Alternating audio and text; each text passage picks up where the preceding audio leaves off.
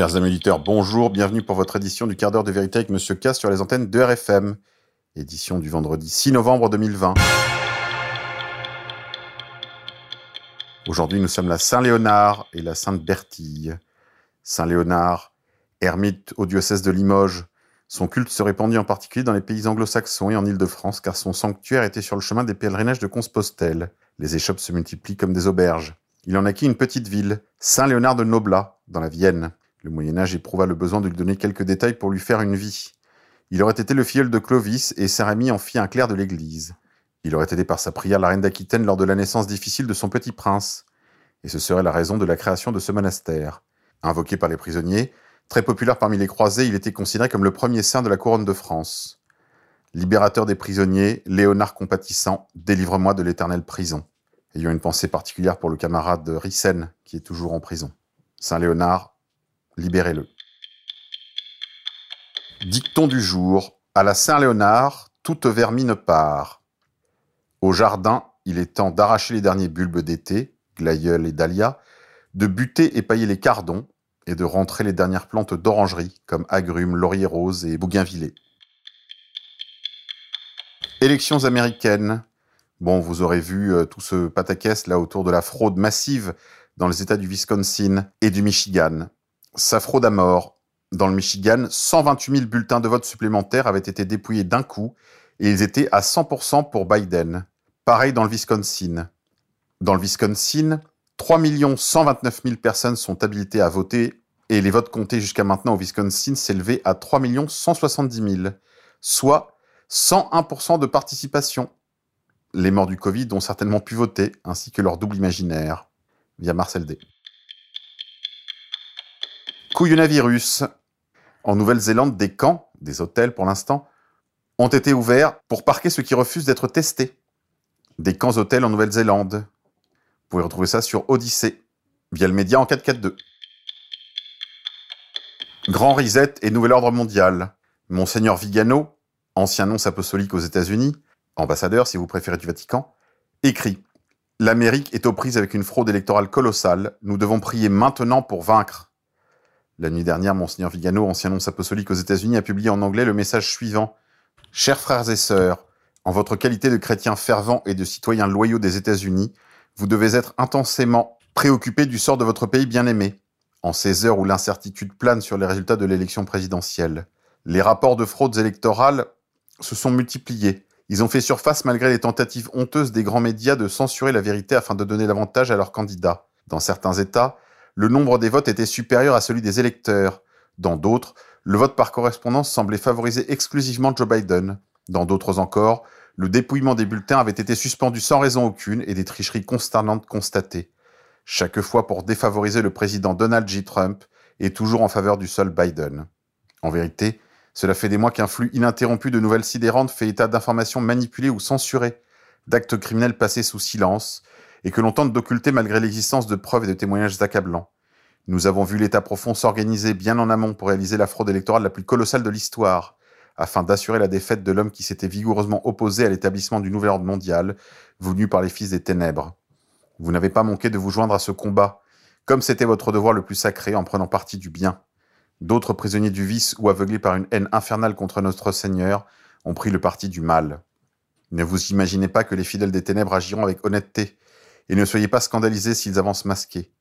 Croyez-vous vraiment que les disciples de Satan puissent se montrer honnêtes, sincères et loyaux? Le Seigneur nous a mis en garde contre le diable. Il a été le meurtrier dès le début. Il n'est pas dans la vérité, car il n'a pas de vérité en lui. Quand il dit un mensonge, il agit conformément à sa nature, parce qu'il est menteur et père du mensonge. Jean 8, 44. En ces heures où les portes de l'enfer semblent prévaloir, permettez-moi de vous lancer un appel auquel vous répondrez, j'en suis sûr, avec promptitude et générosité. Je vous demande de faire un acte de foi en Dieu, un acte d'humilité et de dévotion finale envers le Seigneur des armées. Je vous demande à tous de prier le Saint-Rosaire, si possible en famille ou avec vos proches, vos amis, vos frères et sœurs, vos collègues, vos compagnons d'armes. Priez avec l'abandon des enfants qui savent comment se tourner vers leur très sainte mère pour demander son intercession auprès du trône de la divine majesté. Priez d'une âme sincère, d'un cœur pur, dans la certitude d'être entendu et exaucé. Demandez-lui, elle qui est l'auxilium christianorum, de vaincre les forces de l'ennemi. Demandez-lui, elle qui est aussi redoutable qu'une armée en ordre de bataille, d'accorder la victoire aux forces du bien et d'infliger une défaite cuisante à celle du mal.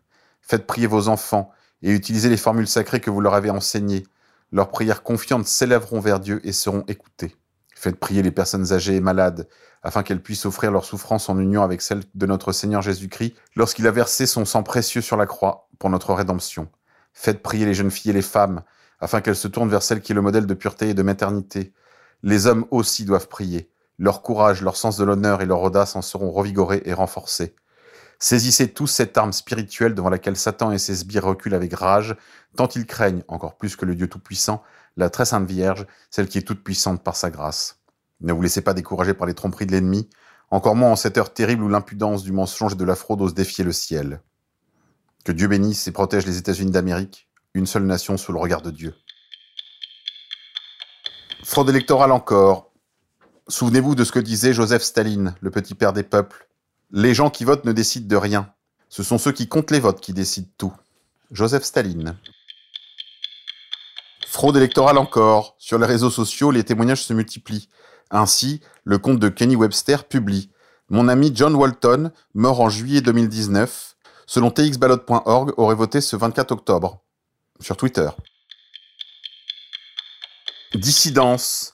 Nouvelle peine de prison avec sursis pour le directeur de Rivarol après les tweets antisémites. Le directeur de publication de l'hebdomadaire Rivarol, Jérôme Bourbon, a une nouvelle fois été condamné mercredi 4 novembre à trois mois de prison avec sursis ainsi qu'à des peines d'amende pour provocation la haine et injure après les publications jugées antisémites en 2018 et 2019. C'est le moment de vous abonner, chers amis. Couillon attentat. Le terroriste de Vienne était connu des services de police et de renseignement. Il avait d'ailleurs été signalé par un voisin de l'Autriche pour avoir tenté de se procurer des munitions pour les armes qu'il a employées lors de son attentat sous faux drapeau. Tout laisse à penser encore à une opération Gladio, pilotée par les services de l'OTAN. Rassemblement national. Jean Messia. Pourquoi je quitte le Rassemblement national? Énarque médiatique turbulent, influent parfois au-delà de son camp, Jean Messia révèle ce soir démissionner de la formation politique présidée par Marine Le Pen. Il tente de le faire sans attaque personnelle, mais sans minimiser de vraies divergences de fond. Sur l'Europe, l'islam, la famille, le rôle de Marion Maréchal, le fonctionnement du parti, mais aussi l'épineuse question de la candidature en 2022. Entretien dans Valeurs Actuelles. Quelles sont les raisons qui vous poussent à quitter le Rassemblement National? C'est le résultat de plusieurs mois de réflexion influencés par mes nombreuses réunions avec nos militants et sympathisants. À un moment donné, vous êtes obligé de vous poser des questions. C'est un peu comme une équipe de foot qui a beaucoup de supporters et un sélectionneur plein de bonne volonté, mais qui ne gagne pas, ou très rarement. On ne peut pas dire constamment que c'est la faute du terrain, de l'arbitre, du ballon ou des journalistes sportifs. Il y a sans doute d'autres explications, et je me sens plus à l'aise et plus libre pour y réfléchir en dehors du RN. Marine Le Pen considère que l'islam en tant que religion n'est pas un problème pour la France. À l'inverse, moi je pense que l'islam en tant que religion pose un problème à la France. Elle dissocie la religion musulmane de l'idéologie islamique radicale, moi, je pense que cette dernière puise au cœur même du Coran. Mais attention, en disant cela, je ne démonétise pas mes chers concitoyens et amis musulmans qui vivent paisiblement ici. Je dis simplement que plus cette religion se développera en France par l'immigration, moins la France sera la France. Je pense que nous avons aussi une différence de sensibilité sur l'identité française. Malgré mes origines étrangères, je suis intransigeant sur cette question. Je défends mordicus l'européanité de la France métropolitaine. Marine Le Pen a des réserves sur ce concept et je respecte cela. Bref, Jean Messia nous explique que Rome n'est plus dans Rome et que le RN ce n'est plus le FN. Insolite. Deux kayakistes ont été avalés par une baleine aux États-Unis. La scène a été filmée en vidéo. La scène est survenue au large de Davila Beach, en Californie. Les deux victimes de l'incident en sont sorties indemnes. Le cétacé gigantesque a surgi de l'eau pour n'en faire qu'une bouchée, emportant même l'embarcation. Les deux personnes ont ensuite été recrachées par le cétacé. Allez, on se quitte en musique. Aujourd'hui, je vous propose Rob Zombie, le titre Dragula.